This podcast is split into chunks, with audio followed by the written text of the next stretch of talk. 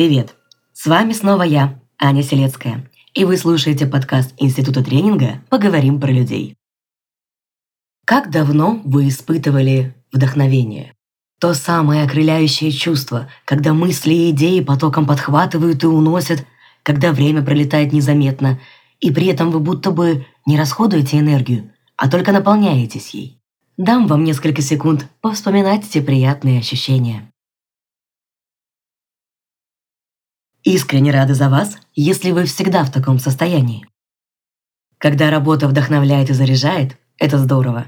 Чаще же бывает так, что со временем задачи, вызывавшие когда-то воодушевление, становятся скучными и рутинными. Работа превращается в конвейер, несущий на себе лишь бесконечный поток будней. Вкус куда-то пропадает, а былая красочность кажется далекой неправдой. А ведь вдохновение – важный элемент внутренней мотивации. Оно помогает достигать целей, генерировать новые и креативные идеи. А если человеку работа в тягость, нет желания, нет удовольствия, то каких трудовых подвигов от него можно ожидать? Как-то Джон Мартин, автор песни «Льда и огня», что была экранизована под известным многим названием «Игра престолов», спросил Стивена Кинга, как тому удается столько писать. «Значит, написал я целых три главы романа за полгода», «Вот же отлично поработал, думаю я», — говорит Мартин. «А ты за это время три книги выпустил. Ну как так?» «Это моя работа», — отвечает Кинг. «Пишу по шесть страниц в день, редактирую их. Получается, что книгу в 360 страниц я заканчиваю за два месяца».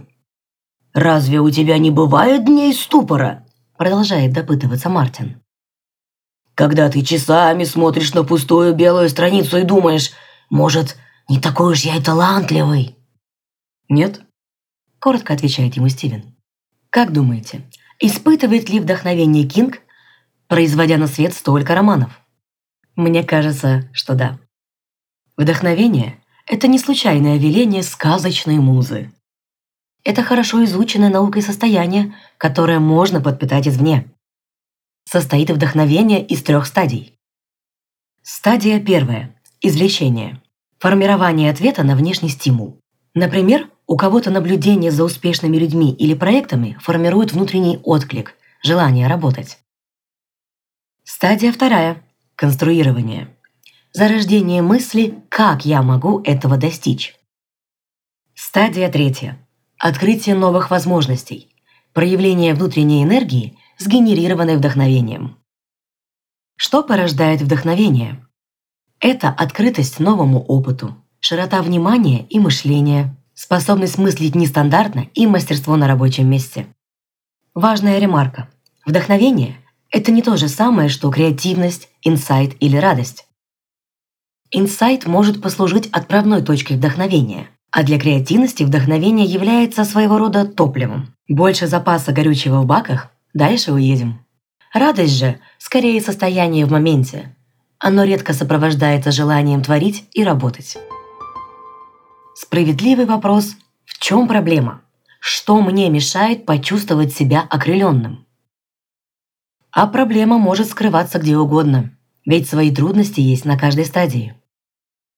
Если вы застряли на этапе извлечения, не чувствуете поводов для зарождения вдохновения, проанализируйте – насколько ваша окружающая среда разнообразна и насыщена. Возможно, стоит сменить обстановку хотя бы на время.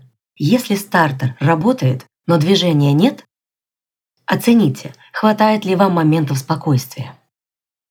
Если нет, внедрите в свою повседневную жизнь успокаивающие и замедляющие практики. Например, медитации, спорт, отдых с близкими. Трудно быть на вершине вдохновения, когда из-за стресса нет свободного времени на обдумывание новых идей. На третьем этапе открытия возможностей проанализируйте барьеры, мешающие воплощать задуманное. Какие из них объективно непреодолимы? Какие из них вы сможете устранить своими руками? Возможно, придется изменить что-либо в своих привычках. Вот характеристики хорошего жизненного опыта, который драйвит вдохновение. Разнообразный, самостоятельный, то есть по отношению к окружающей среде мы находимся в позиции Творца, а не жертвы. Полимодальный, задействует разные органы чувств. Структурированный и осознанный. Вы намеренно расширяете границы получаемого опыта. Стоит еще упомянуть феномен выученной беспомощности. Выученная беспомощность – это состояние человека, при котором он не предпринимает попыток к улучшению своего положения, не пытается избежать отрицательных стимулов или получить положительные. Непоколебимая вера в собственное бессилие. Но не обладает мой опыт такими характеристиками. Ну и что? Мне нормально. Хорошо, если действительно нормально. Но если в душе все же хочется изменений, а человек даже не ложится в их сторону, часто сотрудники не верят, что они способны создать качественный продукт как раз из-за выученной беспомощности. Ее можно побороть. Начните с доступных целей, маленьких побед. Не замахивайтесь сразу на достижение глобального и масштабного. Закономерность успешного закрытия промежуточных целей формирует позитивный опыт – благодаря чему вы поверите в себя и свои силы. Еще один важный момент – снизьте значимость негативной реакции, негативных отзывов. Да, сказать легко. Да, слышать критику, особенно неконструктивную, неприятно и даже больно. Но помните о том, что великие мира сего редко добивались успеха с первого раза. Развивайте в себе качество аргументации, защиты своего мнения и идей, чтобы противостоять беспочвенным критикам. Секрет успешных компаний не только в продуманной стратегии, грамотном лидере и прорывных разработках, но и в сотрудниках, которые горят своим делом и идут на работу желанием воплотить свои идеи. Желаем вам вдохновения и новых креативных идей. А если нужно подобрать тренинг по развитию креативного мышления для своей компании, пишите или звоните в Институт тренинга.